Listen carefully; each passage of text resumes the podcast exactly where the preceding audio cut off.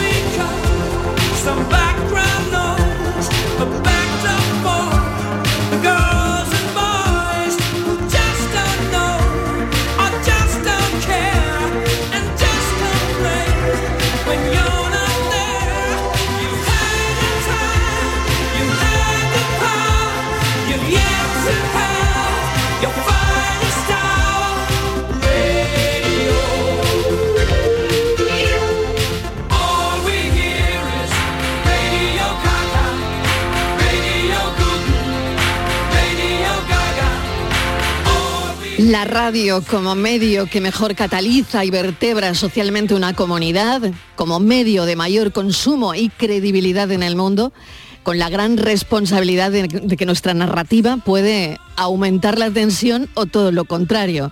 Así que está en nuestra mano. La radio moldea conflictos en las guerras, por ejemplo, se han producido procesos de paz en antena. Ojalá volviera a ocurrir. Teorías conspirativas en las redes sociales se contrastan aquí, en la radio.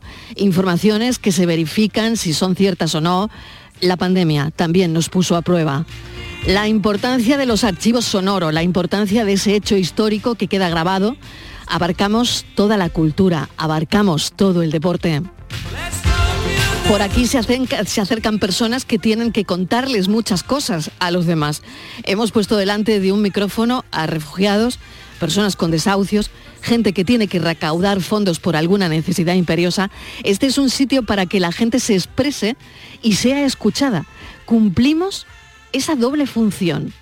Gente que nos escucha y gente a la que pueden escuchar.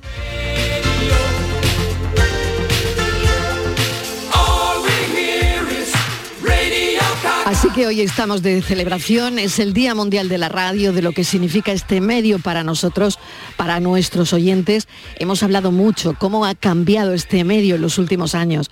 Más interactivo, más participativo, más de mantener esencia y cercanía. Eso es lo que hace de la radio una forma de comunicación tan especial. Pero claro, queremos saber si esto que hacemos tiene futuro si podemos hacer más para que mantenga su vigencia.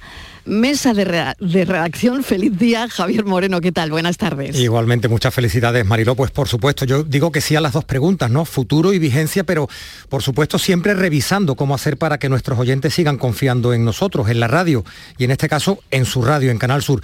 Y yo creo que la clave de la vigencia en los últimos años ha estado en saber escuchar, tú lo estabas diciendo hace un momento, ¿no? Un medio en el que siempre éramos protagonistas los de un lado, pero que cada vez es más un medio de participación pegado a la audiencia, cercano, capaz de, compartir ese privilegio de contar con quienes siempre están ahí, los que nos escuchan, pero, pero que también, pues lo sabemos, no tienen cosas que decir. La tecnología nos ayuda mucho y los nuevos formatos contribuyen a hacer esa radio siempre viva, pero como decimos, siempre, Mariló, tenemos que estar sabiendo escuchar para mantenernos siempre vigentes en la radio. No sé qué te parece a ti, Javier, cuando aparecen los transistores en las fotos, ¿no? Día Mundial de la Radio. Y hay un montón de fotos en prensa donde aparecen un montón de transistores. Y claro, yo muchas veces, Javier, me quedo mirando y pensando, bueno, la radio fue eso, pero la radio es ya otra cosa la radio son muchas más cosas, ¿no? Que el transistor que a veces, de manera nostálgica, ponemos un día como hoy en redes sociales. Yo esta mañana ya he visto muchos, ¿no? Pero cuando, eh, cuando vamos por un parque, por ejemplo, Marilo, vamos paseando y cuando hay una, una, persona, sobre todo un señor mayor, ¿no? Cuando volteas a mirar que va con su transistor, ¿no? Y va escuchando un programa deportivo, un programa matinal, un programa vespertino, siguen estando ahí, pero nos, llaman a la curiosidad porque son formas de escuchar la radio pues que yo creo que se van perdiendo, ¿no? Eh, la radio se sigue escuchando y mucho en el, en el coche porque no requiere otro tipo de atención visual, por eso creo que también es muy importante la, radio y los formatos a través de los teléfonos móviles, ¿no? De las herramientas y de, la, y de las aplicaciones, pero tú te referías a, esas fotos de, los transistores que todavía quedan algunos, ¿eh? y todavía se venden en algunas tiendas de, de dispositivos, ¿no? El Día Mundial de la Radio también es lo que pretendemos hacer ahora, debe dedicarse al presente, ¿no? Yo, creo que es muy bonito analizar el presente, eh, sobre todo esta mañana hemos oído en el programa de la mañana con Jesús Vigorra mucha gente que hablaba de la radio, ¿no? Y eso está claro que, que nos encanta, ¿no? Pero no debemos dedicarnos solo al presente, sino también al futuro, ¿no? A analizar Em, las perspectivas, ¿no? Em, no sé, porque siempre contamos con datos que, que apuntan a un innegable envejecimiento del medio en nuestro país y, también pues de la pérdida de esa audiencia que se refleja. Estamos siempre pensando ola tras ola en, en ese estudio general de medios si verdaderamente hay consumo de radio, hay menos consumo, cuándo consume la gente la radio, cuándo no. Y es que verdaderamente todo eso, Javier, ha cambiado muchísimo. Ha cambiado mucho sobre... de medir incluso los oyentes que, que, acuden a un programa o a una emisora de radio, ¿no? Ha cambiado sobre todo, Mariló, la forma de escuchar, eso que tú decías al principio, la radio a demanda, como hay demanda de otros consumos de, de contenidos audiovisuales, ¿no? Pero lo importante es, y también lo has referido, el contenido que ofrecemos cada día a nuestros oyentes. Y en ese sentido, los periodistas, esta casa Canal Sur Radio, pues tiene mucho que decir, porque no todo lo que hay en las herramientas y en los aplicativos, en las aplicaciones, hay un buen contenido, hay contenido de calidad. La clave está en seguir ofreciendo contenidos de calidad, contenidos informativos, contenidos inmediatos y contenidos contrastados. Yo creo que esa es la clave y los formatos, por supuesto, que van a cambiar, pero la clave está en, el, en, ofrecer un contenido de calidad. Hay países en Europa que lideraron la digitalización de la radio, Reino Unido y España, ¿no? Y, la experiencia prosperó en el primero, y yo me encantaría hablar de esto con un experto ahora, ¿no? En este asunto de la digitalización de la radio, prosperó en el Reino Unido, pero fracasó estrepitosamente en España, ¿no? Y, probablemente también eh, en eso de la digitalización arrastremos ahí eh, una situación mm, extraña, ¿no? Y ahora me gustaría hablarlo también. Luego también, eh, claro, las crisis, ¿no? Las crisis económicas hacen que esos desarrollos, que la implementación de la radio digital, pues también de alguna manera se frene, ¿no? En cualquier caso, hemos celebrado muchísimo la llegada del podcast, no como un sustituto de la radio, ni tan siquiera como la marca blanca de la radio, pero está claro, y sé que hay una persona que lo dice mucho, que la digitalización es un derecho de los ciudadanos para disfrutar de una radio, de una radio con mayor oferta, de una radio con más calidad de sonido, de una radio con más eficiencia energética y de una radio más sostenible. De todo eso queremos hablar con Gorka Zumeta, con el que tuve la grandísima oportunidad de, trabajar. Es eh, periodista, consultor de radio y comunicación, profesor de la Escuela de Negocios ESIC y profesor del Máster de Radio Nacional de España, responsable de la web de marca personal gorkazumeta.com dedicada monográficamente a la radio y posicionada como una de las más influyentes en ámbito nacional. Gorka, bienvenido, gracias por acompañarnos y feliz día de la radio. Marilo, por Dios, un beso muy gordo para ti y para todos tus oyentes. Yo creo que después de toda la presentación que has hecho ya se te ha terminado el tiempo, ¿no? Para la entrevista. No, no, no, no, no, que va, que va, que va. Tenemos, tenemos tiempo. tenemos tiempo para hablar de esto porque, vale, yo decía que el presente está muy bien, el pasado mejor aún, pero hay que mirar, Gorka, al futuro. ¿Cómo mira la radio al futuro? La radio mira al futuro con los contenidos, Marilo. Es el alma de la radio. Lo que queremos contar, las historias que queremos contar a los oyentes. Y ahí está el cuide de la cuestión. Luego, cómo llegue eso a los oyentes a través de un altavoz inteligente, a través de un teléfono inteligente, del receptor o del transistor de toda la vida, de la DAD, del Internet, de una aplicación, es lo que estábamos valorando en un acto que ha tenido lugar esta mañana aquí en Madrid y que me parece también muy importante para la radio, ¿no? Porque la percepción de la radio es algo que no está a la altura de la realidad. Es decir, las agencias, los que tienen que comercializar el medio, mm, creen que el podcast, que lo digital, que ahora es la moda de lo digital, lo digital es el, mantra, ¿no? Pues eh, el mainstream, es lo que vale y es lo que hay que potenciar, ¿no? Y todavía queda mucho tiempo hasta que el podcast en algún momento tenga la penetración y las cifras que tiene la, radio, ¿no? Pero hay que, hay que trabajar por la radio, Marilo. Claro, por lo tanto, ¿qué hacemos? Es decir, eh, estamos ante, nos pasa un poco, no lo sé, ¿eh, Gorka, como a los periódicos. Estamos un poco ante el futuro que no acaba de llegar y el pasado que ya es muy, muy pasado, ¿no? Eh, y el presente, bueno, pues ahí estamos lidiando con todo, ¿no? Sí, pero fíjate, hay que tomar decisiones y la industria, sobre todo la industria privada, no toma decisiones. Quiero decir, de alguna forma, el modelo de radio que hemos vivido tú y yo, y efectivamente señalas y muy bien que el pasado todavía es más glorioso y más dorado, mm, se ha perdido y se está perdiendo. Estamos entrando en una peligrosa rutina en la radio yo creo que lo que es la radio en sí misma necesita una renovación y necesita visibilidad y notoriedad. Y eso que está ocurriendo en Europa a través de los nuevos canales digitales, que es la DAB, la famosa radio digital terrestre, que equivaldría a lo que es la TDT, la televisión digital terrestre, pero en radio, eso es algo que todavía no se ha decidido en España después de 20 años de su puesta en marcha. Ahora mismo se emiten DAB solamente para Madrid y Barcelona, y malamente, con calidad bastante cuestionable los coches ya salen de fábrica con DAB de receptor. En Sevilla también, en Málaga, por supuesto, en Jaén, en cualquier ciudad de España, sale con un nuevo dial de radio que nadie sabe para lo que vale y nadie se encuentra nada, salvo que esté en Madrid o en Barcelona. Es decir, ese salto todavía es una decisión que entiendo y termino que no le interesa a la industria privada, pero la industria privada no representa los intereses eh, y los derechos de los ciudadanos españoles que necesitan una oferta de mayor calidad, de mayor variedad y sobre todo más sostenible energéticamente hablando. Se ha implementado en el Reino Unido, pero aquí nos ha pasado por encima. Em, la razón es la que tú crees, que hay personas o organismos, entidades, empresas privadas que no quieren implementarlo, ¿no? Claro, pero tus oyentes lo van a entender enseguida. Si tú tienes una tarta publicitaria de 416 millones de euros, que es lo que ahora mismo se está manejando, cifras de 2022, hay que repartirla entre nuevos actores, nuevos radiooperadores que pueden entrar en ese nuevo escenario digital, a la industria privada actual eh, no le interesa y prefiere practicar el virgencita que me dejen como estoy.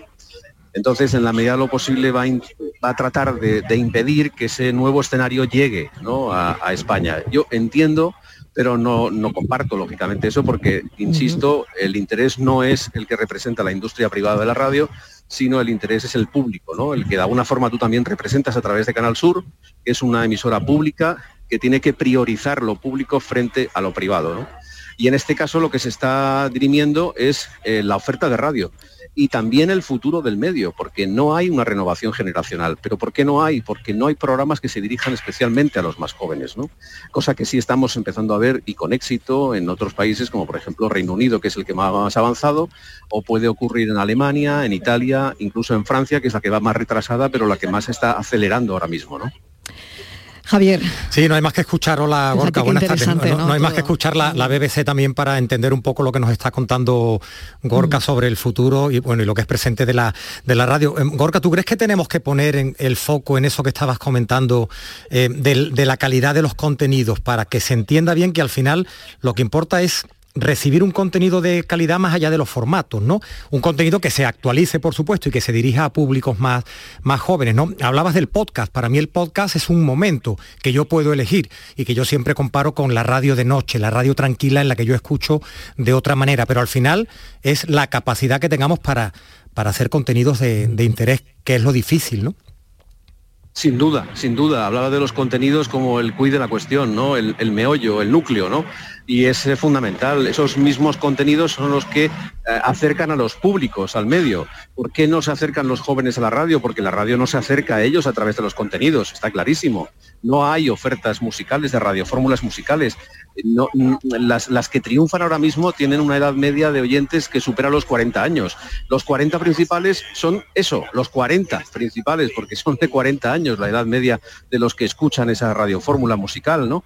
Entonces, eh, es el, el cuide de la cuestión tiene que partir justamente de eso. Y luego, cuando ya tengamos esos contenidos y la voluntad, por tanto, de querer conectar con esos otros targets o públicos diferentes, especialmente los más juveniles, ya buscaremos el canal, ¿no? Pero el canal también tiene mucho que ver con las nuevas formas de difusión de contenidos, entre las que están las redes sociales. No las olvidemos de ninguna manera, ¿no?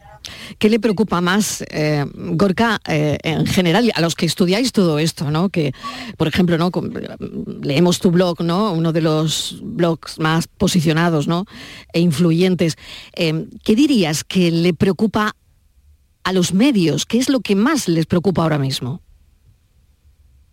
A los medios lo que más les preocupa, Mariló, es clarísimamente la cuenta de resultados. No hay otra. Eh, no seamos tampoco tan románticos y seamos más bien prosaicos. A mí me preocupa que la radio que hemos conocido de toda la vida eh, se vaya apagando, se vaya haciendo más irrelevante. Eso es lo que me preocupa y a los oyentes les preocupa que no tengan una oferta más variada de contenidos, que siempre estén escuchando lo mismo, el mismo modelo de radio de hace 30, 40 años y por tanto no haya renovación, no haya ilusión que les lleve de nuevo a acercarse al medio a través de lo que decíamos antes que son los contenidos. Falta todo eso. Gorka, mil gracias por habernos atendido. Ha sido un placer como siempre. Y nada, seguimos charlando de radio. No solo en el Día Mundial, sino también cada día, porque, claro, la radio, como decía, eh, la verdad es que ahora mismo es un reto, ¿no? El, seguir siendo escuchados. Y, si nos quieren a demanda, comentaba que también estamos a través de, bueno, de, las app en los móviles, de mm, nuestra web, en fin. Pero no sé si eso será suficiente, ¿no? Para conseguir ese reto que es seguir siendo escuchados.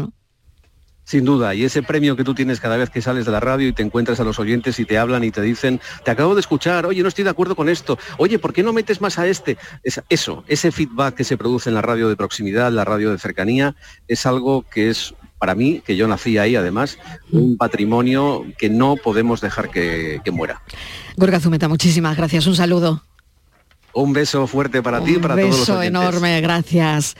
Bueno, Javier, mira qué interesante, ¿no? Todo lo que nos ha dejado, todo lo que nos ha comentado. Me deja pensando, ¿eh? Nos deja, nos deja pensando y sé que es algo que hacemos, en, que hacemos aquí en Canal Sur, que hacen los jefes, siempre pensando en cómo conectamos con, con, otros públicos, porque evidentemente los públicos tradicionales de la radio, pues lo mismo que los que la hacemos, nos vamos haciendo mayores, ¿no? Así que mm, para pensar la reflexión de, de Gorka, por supuesto que sí.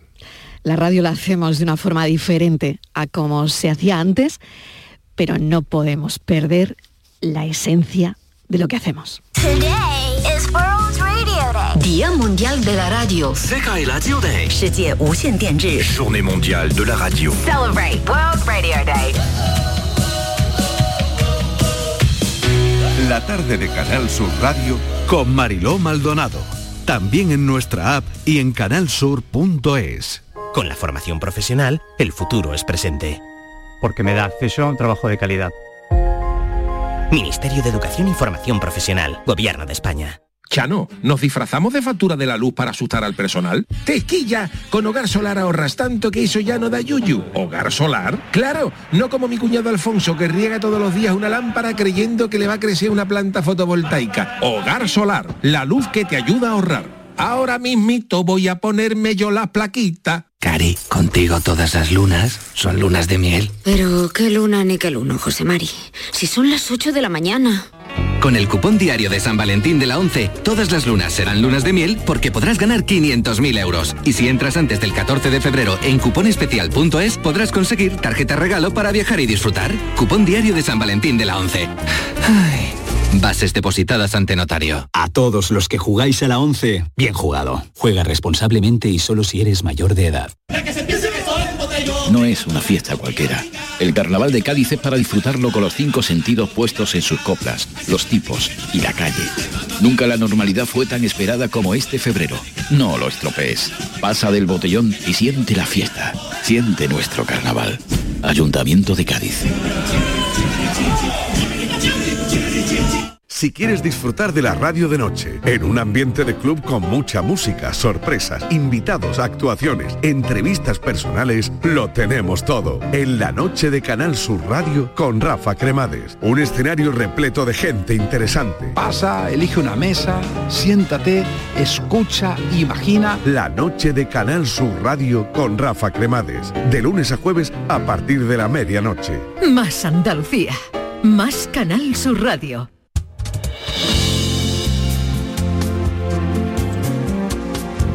La tarde de Canal Sur Radio con Mariló Maldonado.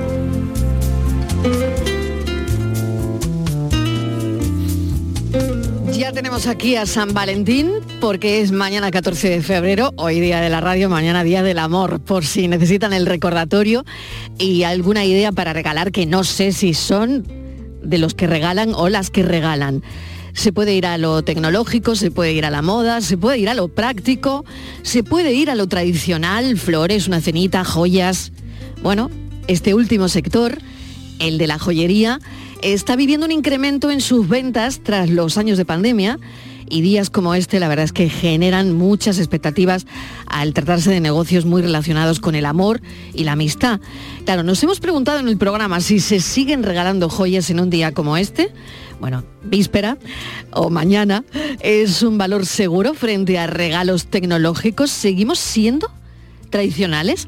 Javier, pues mira, lo, primero, lo primero, Mariló, muchas gracias por el recordatorio. Era, era necesario, aunque yo reconozco que no soy muy de joyas, no, no atino, realmente me cuesta mucho apreciar, eh, pero observo que sí, que son un valor seguro y si se elige correctamente, el éxito un 14 de febrero puede ser rotundo. Para el sector, sin duda que es una magnífica oportunidad de exposición, de negocio, después de dos o tres años muy duros, muy duros, como ha sido para otros muchos empresarios.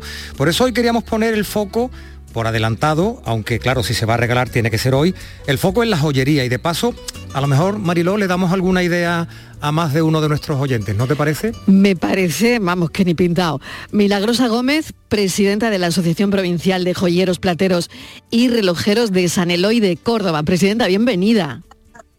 Bien, buenas tardes. Muchísimas gracias por invitarme a su programa. Bueno, muchísimas gracias a usted. ¿Es un valor seguro eh, frente, por ejemplo, a un regalo tecnológico, regalar una joya? Claro que sí, regalar una joya es un regalo eh, seguro por muchísimos motivos, eh, pero desde luego, como decía antes su compañero, dice, es muy afortunado tanto el poder hacer este regalo para el sector de la joyería, que hay, tengo que decir que hay toda una industria detrás de, de toda pieza de joyería, pero también de verdad para quien lo recibe es, es muy agradable. Sigue siendo muy tradicional, muy agradable, muy bienvenido, muy, bien, muy bueno. milagrosa, lo que sí quería preguntarle es cómo está el sector. Eh, es verdad que después de los años de pandemia, de todo lo que hemos vivido, la inflación, todo lo que ha habido con el oro, ¿cómo está el sector ahora mismo? ¿Cómo está la joyería, la joyería cordobesa? Bueno, trabajando mucho, como siempre. Eh, hay que tener en cuenta que en Córdoba tenemos el mayor número de fabricantes de, joyería de toda España. Es verdad que hemos pasado una época durísima en la pandemia, pues como en todas las actividades, hemos mantenido cerrado las fábricas, hemos mantenido cerradas las tiendas, hemos estado todos incomunicados. Ha sido una época muy mala, pero no perdamos mm, de vista que nuestros fabricantes y nuestros diseñadores han seguido trabajando dentro de sus propios talleres y de sus propias casas. Y entonces han estado preparando las colecciones que eh, en el momento que se ha abierto el mercado, esta pandemia ha pasado y estamos vislumbrando un porvenir mucho más luminoso, eh, hemos, hemos salido de verdad con las pilas muy cargadas.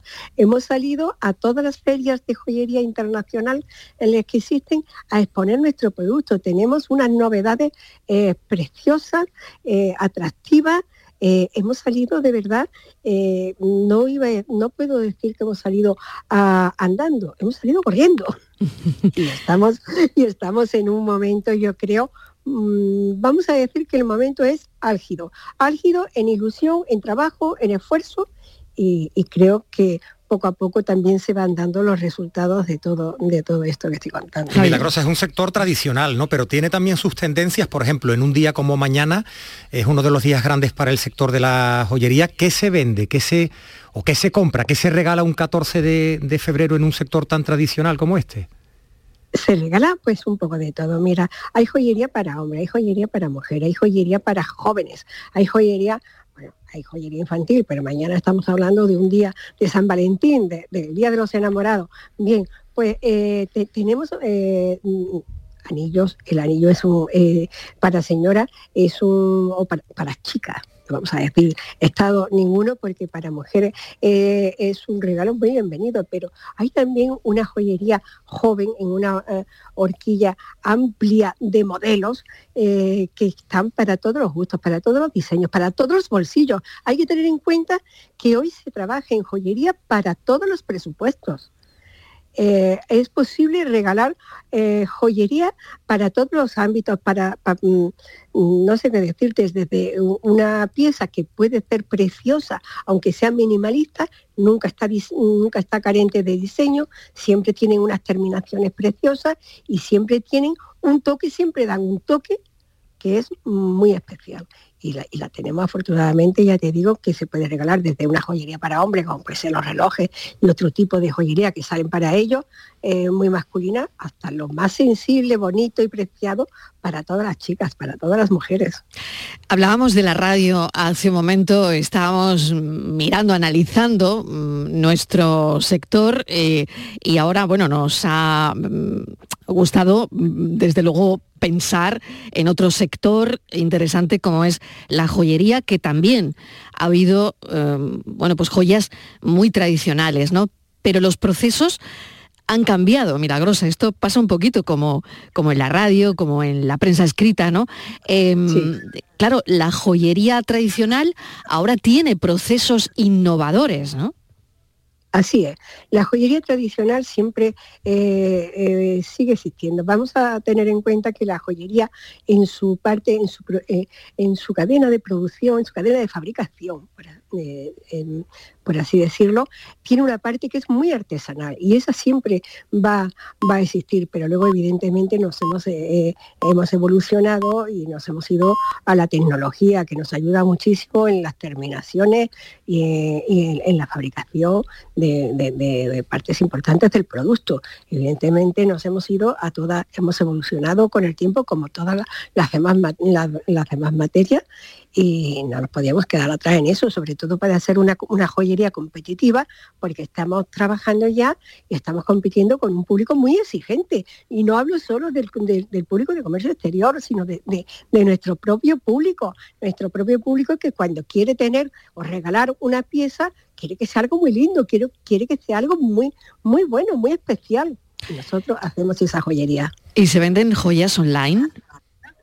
Mucho también, sí. Hay que decirle que con la pandemia eh, ha salido muchísimo la, venta online, ha sido algo que ha evolucionado también mucho y, bueno, pues eh, tiene, su, mm, tiene sus partes muy buenas, como son que eh, para aquellos que el horario de, porque estamos trabajando, o, en fin, el, horario de, de, apertura al público pues se nos hace algo más difícil, pues tiene la tienda online. Y la tienda online te aseguro que vende con la misma calidad y con, las mismas cosas tan especiales como pueden ser eh, la joyería presencial.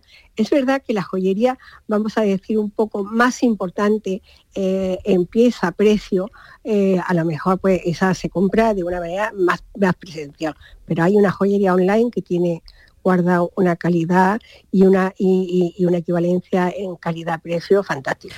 Milagrosa Gómez, pues muchísimas gracias por habernos atendido un rato, presidenta de la Asociación Provincial de Joyeros, Plateros y Relojeros San Eloy de Córdoba. Muchísimas gracias, un saludo y que les vaya muy bien. Muchísimas gracias. Ya ves que yo hablo de la joyería de Córdoba con mucho corazón. Yo creo que pongo todo el corazón como esa pieza de corazón que es tan genuina nuestra y que se vende tantísimo, sobre todo para este Día de los Enamorados. Eso es lo importante. Mucha suerte. Gracias. Gracias. La Asociación Española de Consumidores ha realizado una encuesta sobre el gasto de los andaluces por San Valentín. ¿Qué se gastan, Javier? Pues la media se estima en Mariló en unos 93 euros cifras que van desde los 68 en la provincia de Huelva hasta los 130 de gasto medio, por ejemplo, en la de Sevilla, ¿no? Y además de ese estudio, del que vamos a conocer más cosas ahora, se deduce también que el 5% de los entrevistados, estábamos hablando con Milagrosa, eh, manifiestan que su regalo va a estar relacionado o está relacionado, porque seguramente ya lo han comprado, con la joyería. Por tanto, también uno de esos días grandes para, para el sector del, del comercio. ¿Cuánto nos gastamos los andaluces por San Valentín? Miguel Ángel Ruiz Anillo es presidente de la Asociación Española de Consumidores. Miguel Ángel, bienvenido. Muchas gracias, buenas tardes. Un placer. Yo no sé si tú tienes ya tu regalo, ¿eh? Pues mira, a día de hoy no, a día de hoy no. Pues hay que darse prisa ya, ¿eh? Bueno, Miguel Ángel, queríamos hablar contigo de, de este estudio, ¿no? Eh, de esta encuesta sobre lo que nos gastamos. A ver, ¿cómo lo ves? Sí, bueno, pues, pues, una encuesta muy significativa ¿no? en cuanto a las cantidades, en cuanto a esas cuantías que, que hablabas anteriormente, esos 93 euros de media, hay que decir, por cada consumidor que va a gastar. Y un dato muy significativo que es que el 52% de los consumidores sí dicen que van a hacer esa, de alguna forma, esa celebración de San Valentín, van a hacer algún regalo, van a comprar o, contratar algún servicio de paquete turístico y demás que tan de moda están. Y, ese es otro dato muy significativo, que es que el 69% de, esos consumidores pues, nos señalan que van a haber esos paquetes turísticos, esos paquetes de hostelería, o bien cena, o bien hotel, o bien algo combinado, o algún tipo de servicio tipo spa y todo eso, pues lo que nos ha salido en nuestra encuesta como datos más significativos y datos más llamativos. Y luego un dato mm, a la baja, que podemos decir con respecto a otros años, es el del capítulo de flores, que, que solo un 5% de los consumidores nos señalan que van a comprar flores en este día, ¿no? De, Qué de 14 de pena, febrero. qué pena, Miguel Ángel, porque bueno, con todo lo que hay de la flor cortada, ¿no? También el Sí. problema que, que tienen todas las personas que se dedican a ese sector, ¿no? Eh, yo creo que cuando mm, probablemente será el precio, no lo sé, porque Flores se ha regalado siempre en ese día, ¿no?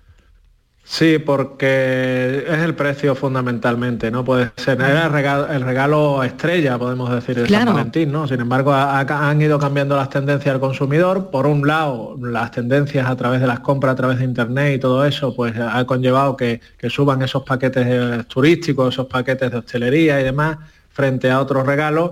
Pero también muchos consumidores nos han señalado, y ahí, mm, como bien sabes, no me gusta generalizar, pero sí se ha dado cierto abuso durante años anteriores en cuanto a incremento de precios de las flores. ¿no? De algunos consumidores nos decían que, eh, o denunciaban que las flores han habían subido en años anteriores un 300, un 400%. Por eso nosotros hemos hecho una petición de que, aun siendo conscientes de que es una práctica legal en la subida de precios, pero que ni es el momento ni, ni es lo adecuado, porque al final va en detrimento de un sector muy importante, como tú decías, en Andalucía y que desgraciadamente pues se ve perjudicado por esos incrementos, como digo, no de todo el sector, sino de algunos de- del sector. Ese porcentaje, eh, Miguel Ángel, es muy alto, el 69% de, de consultados que dicen que buscan un paquete turístico, eso es una experiencia, ¿no?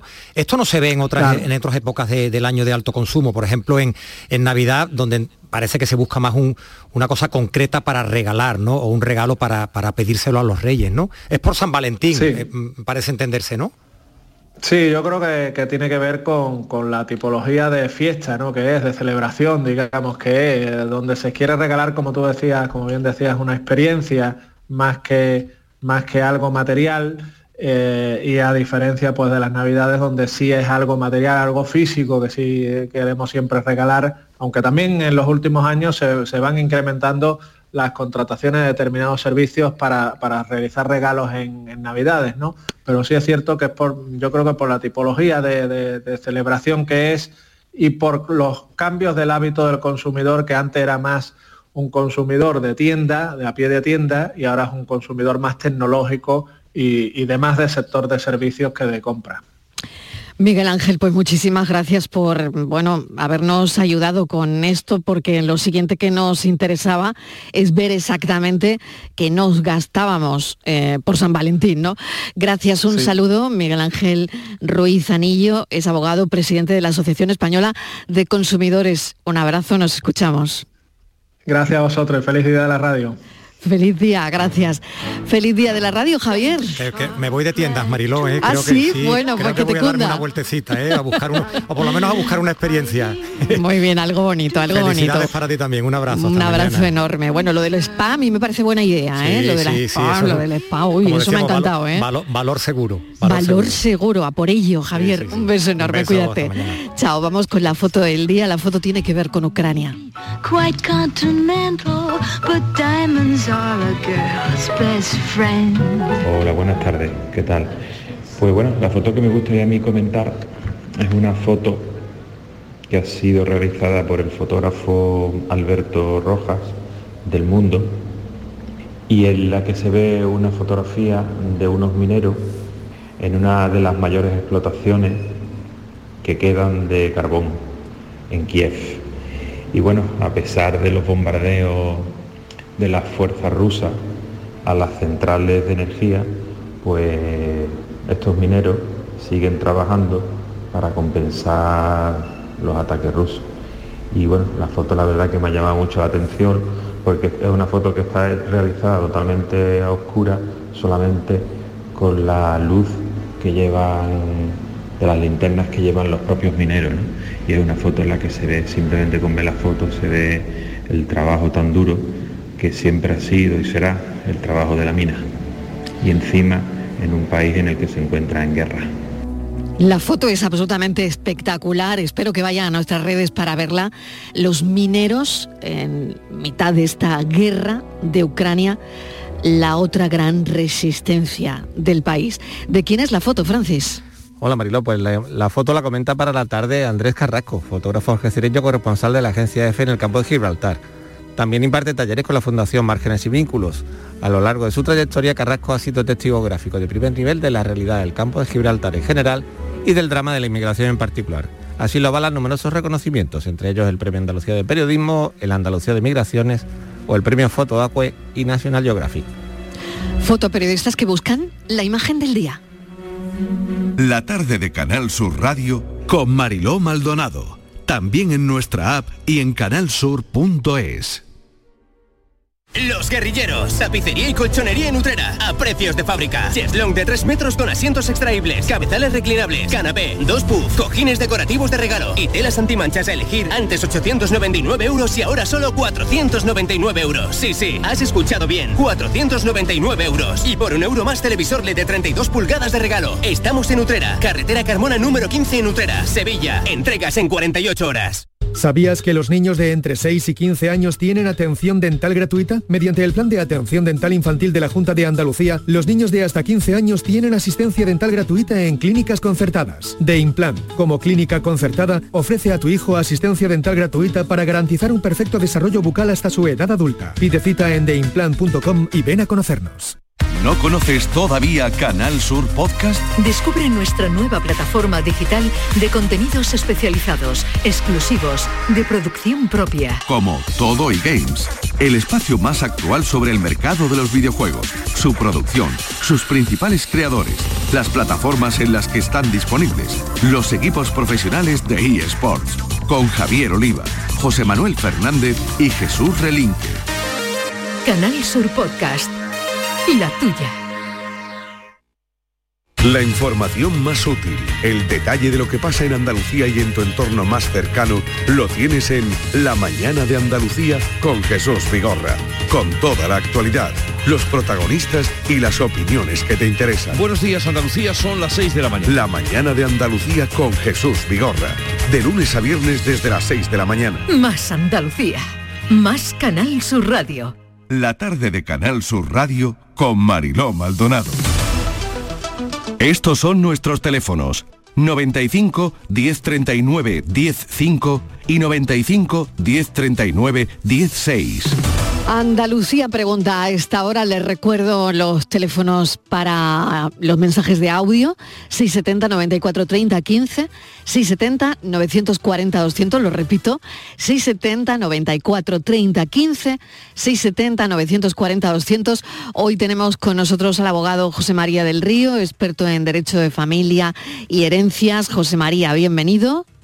Bien hallada, Mariló, buenas tardes. Y le doy la bienvenida también en la mesa de redacción a Estíbaliz Martínez. Estíbaliz, ¿qué tal? Adelante. Hola Marilo, ¿qué tal? Muy buenas tardes. Feliz Pues mira, día de la radio. Feliz día de la radio, del mejor medio de comunicación del mundo y además el que persiste a lo largo de la historia, Mariló. Aquí seguimos, ¿Eh? Martínez, aquí ¿eh? seguimos. Y por mucho tiempo, porque la radio siempre está en los tiempos buenos y cuando hay problemas también lo que funciona siempre, la mejor vía de comunicarse es la radio. Así que somos, pase lo que pase, la radio siempre va a sobrevivir a todo tipo de circunstancias. Y vamos a lo nuestro. Mira, hay un tema, Marilo, que a mí me parece muy interesante, que yo eh, mm, lo he hablado con José María del Río y creo, eh, yo no tenía ni idea, ¿eh? yo no tenía ni idea, pero lo he estado leyendo, ha sido una noticia reciente y me ha llamado mucho la atención a raíz de una sentencia de la Audiencia Provincial de Lugo. Verás, la indemnización por despido en tu trabajo, ese dinero que te dan cuando te despiden, pues tú sabes que esto es, esto va al saco común, esto es renta ganancial en el divorcio. Es decir, si a ti te despiden, ¿vale? Estando casada, con un matrimonio vigente, eh, si la indemnización que te dan por ese despido eh, sigues casada, eso, ese dinero va al patrimonio conyugal y ya está. Pero si durante eh, te despiden y cuando tú cobras ese dinero, ¿eh?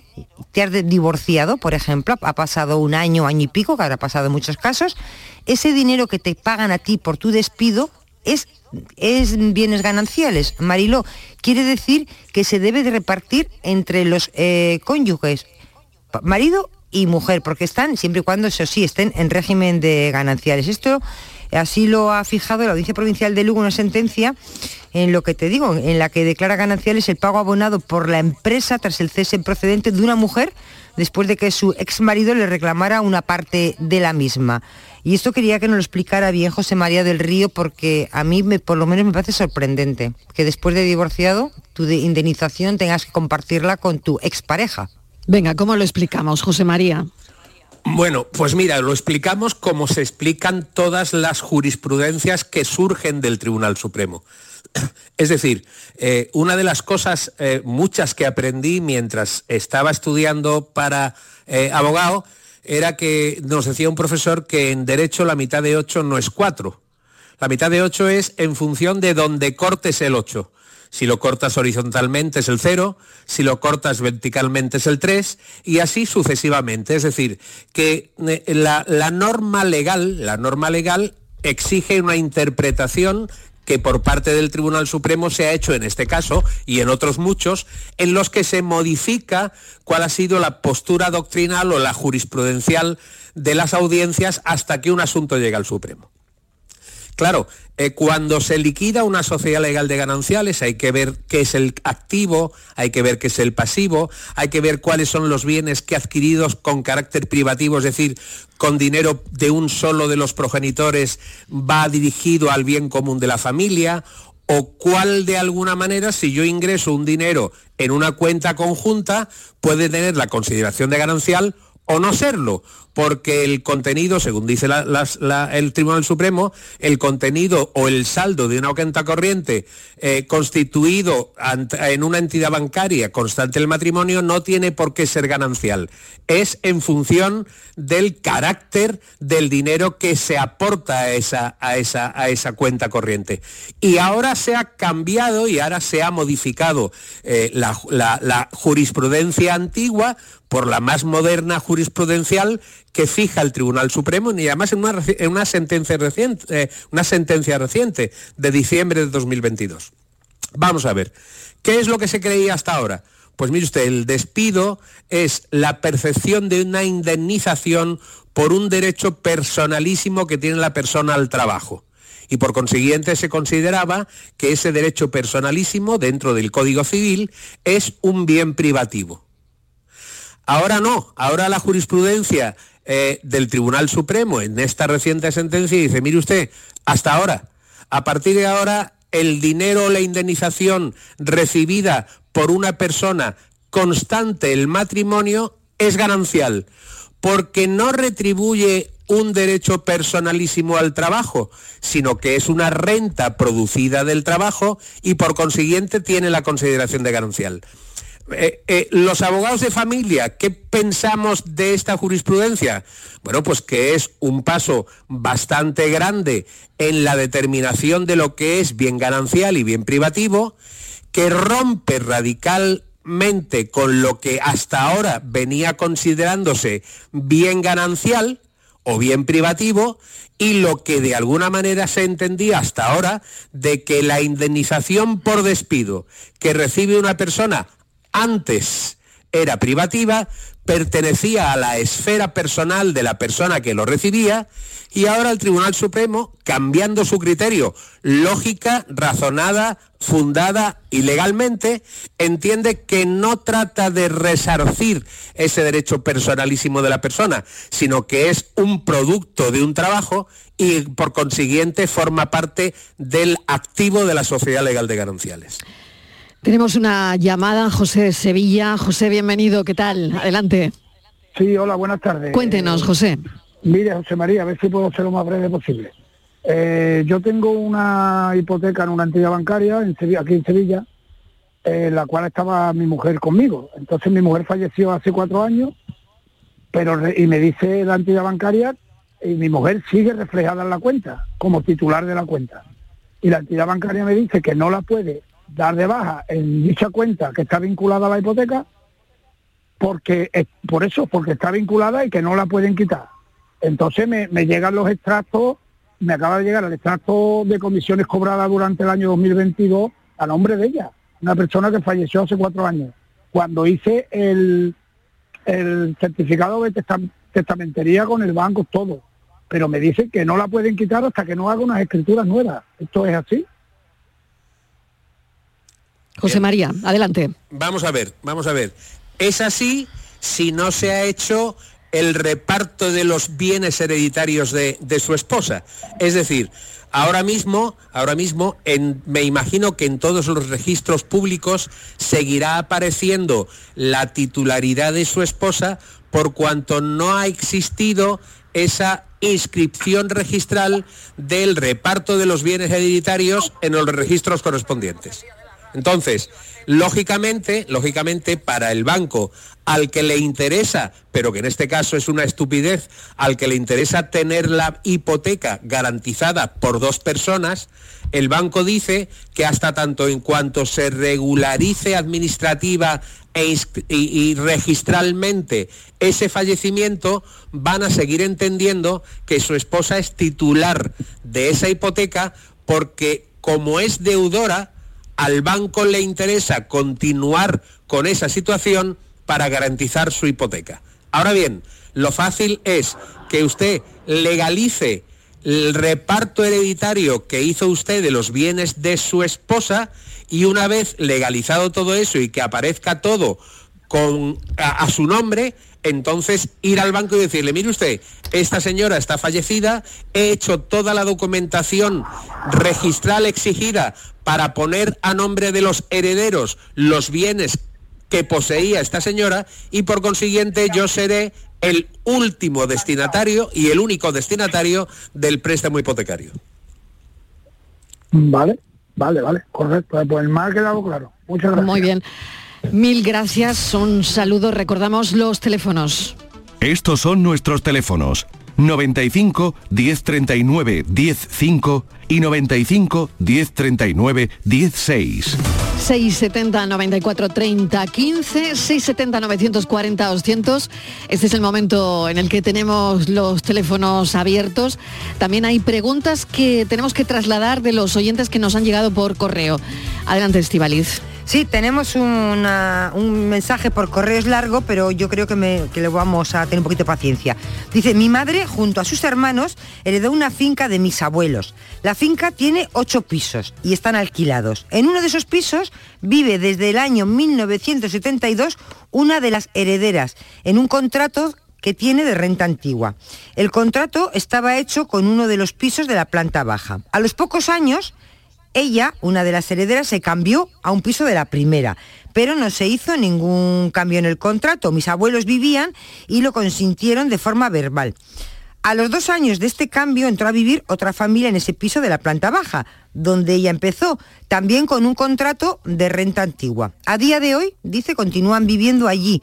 Dice, bueno, una de las hijas de este hombre, pero con el mismo contrato de renta antigua. Ahora, uno de los, los, hermanos quieren que se actualice ese contrato, que se registre la ubicación correcta del piso donde lleva viviendo más de 40 años y con ello cesar el contrato de renta antigua y pasar a uno de alquiler estándar.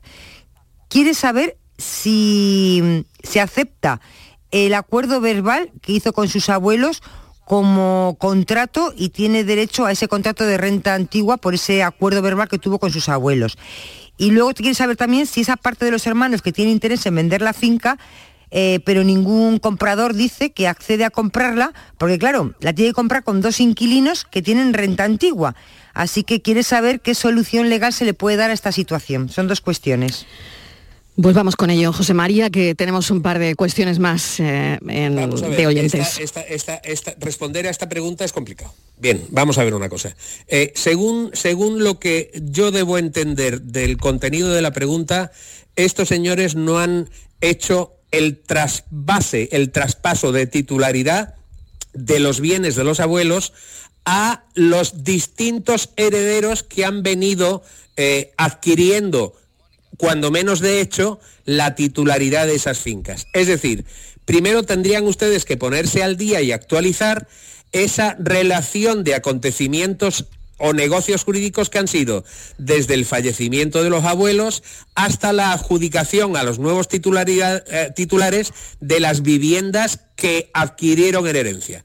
Por lo tanto, primero tienen que hacer, en su caso, la declaración de herederos, después adjudicarse los bienes a partes iguales porque no existe ese estamento y, e inscribir en el registro de la propiedad las nuevas titularidades de los, de los bienes eh, eh, heredados. Eso por un lado. Segundo, a partir de ese momento todos los herederos forzosos, herederos en partes iguales de la finca de los abuelos, podrán perfectamente requerir a las personas que están allí, sobre todo a la hermana, para que de alguna manera abandone esa vivienda o en su caso se la adjudique. Si no se hace así, nunca podrán justificar ante un juzgado que son titulares propietarios de las fincas y que hay una persona que de alguna manera está viviendo allí sin pagar renta o merced, que dice la ley.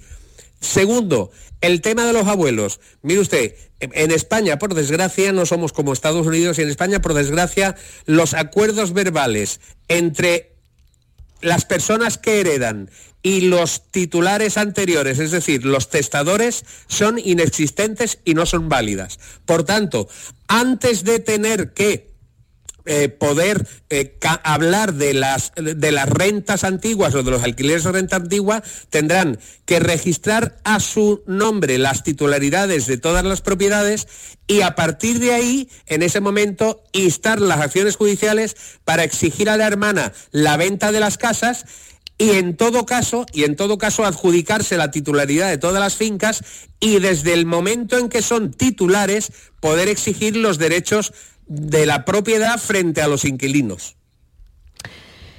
Tenemos otra llamada, Mónica Jerez, me quedan cuatro minutos. Bueno, a ver cómo repartimos el tiempo. Mónica, adelante, bienvenida. ¿Qué tal? Cuéntenos. bien hallada. Mire, eh, lo voy a hacer en primera persona, no es mi caso. Muy bien. Mi madre, mi madre, que ya tiene casi 80 años, pues vive en su casa, en fin. Y además vive con ella una hija, con su novio ahora se ha venido una segunda hija, pero en este domicilio también hay empadronado un nieto que lleva más de un año, que no quiere mm, quitarse del empadronamiento de esta casa. Y ahora la mujer está mm, solicitando lo del tema de la ley de dependencia y como ya hay tanta gente en el empadronamiento, poco menos que no va a poder tener el derecho a cuidarla una de estas hijas que está empadronada ahí me pregunto, ¿hay manera de sacar a este niño que no, que no quiere irse de los papeles? Curioso. José María. Bien, vamos a ver una cosa, es tan fácil como decir, oye, te vas de aquí porque quiero que te vayas. La titular propietaria de la vivienda tiene el derecho eh, de, de elegir y decidir con quién se, se, va a vivir. Es decir, el hecho se podría perfectamente hacer por la titular de la vivienda, demostrando ante el registro correspondiente de que en realidad no existe, esa persona no tiene que vivir allí. No es una obligación, es una facultad que tiene la titular de mantener esa residencia de esa persona sin que ella quiera. Claro, de hecho es que se le ha invitado al chiquillo a que arregle los papeles, pero él no lo hace y la mujer está pendiente del tema de la dependencia y claro, dice, bueno, ¿y cómo saco yo este niño de mis papeles? Porque físicamente no vive con ella. Claro, pero eso es una cuestión que tendría que solucionar con los servicios sociales. Es decir, mm, eh, eh, una persona se empadrona voluntariamente ante, el, ante un registro, ante el registro municipal que corresponda. Claro, eh, lo primero que tendrán que ustedes hacer es tratar de evitar y tratar de quitar a ese a ese inquilino o a, ese, a esa persona que, que, está empadronada en ese domicilio de esa situación. Pero lógicamente, si es familia, va a ser difícil hacerlo por las buenas. Eh, eh, eh, no veo yo ningún tipo de legalidad que se pueda acceder para que esa señora pueda aceptar o pueda asumir la ley de dependencia. Podría perfectamente, pero si ya de alguna manera existe un requisito que imposibilita por el número de personas que están residiendo en la vivienda darle acceso a, esas prestaciones, va a ser muy complicado hacerlo si no quiere esa persona. Yo le solicitaría o yo le rogaría que se pusiera en contacto con el registro municipal a fin de cómo se puede dar efecto a una cuestión que es ilógica, e ilícita y para hacerla legal. A ver si es posible que su madre pueda solicitar el desempadronamiento de ese sujeto. De acuerdo, muchas gracias. Mónica, esperemos que le haya servido esta explicación de José María del Río y mucha suerte, gracias.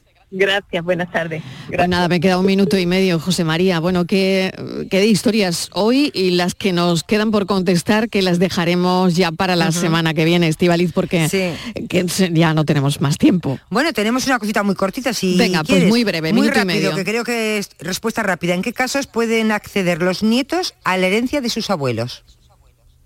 Bueno, pues los, nietos pueden eh, son, son herederos forzosos porque la ley lo permite, pero los nietos siempre heredarán en sustitución de sus padres. Es decir, cuando un padre fallezca, el nieto, es decir, el hijo de ese padre fallecido, heredará del nieto en la misma proporción que le hubiera correspondido al padre.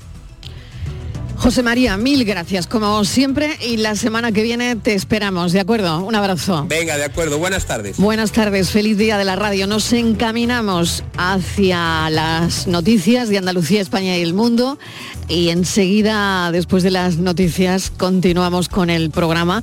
Hoy tenemos, bueno, pues como siempre, un montón de cosas interesantes que ofrecerles, sobre todo hoy que es un día especial para nosotros, el Día de la Radio.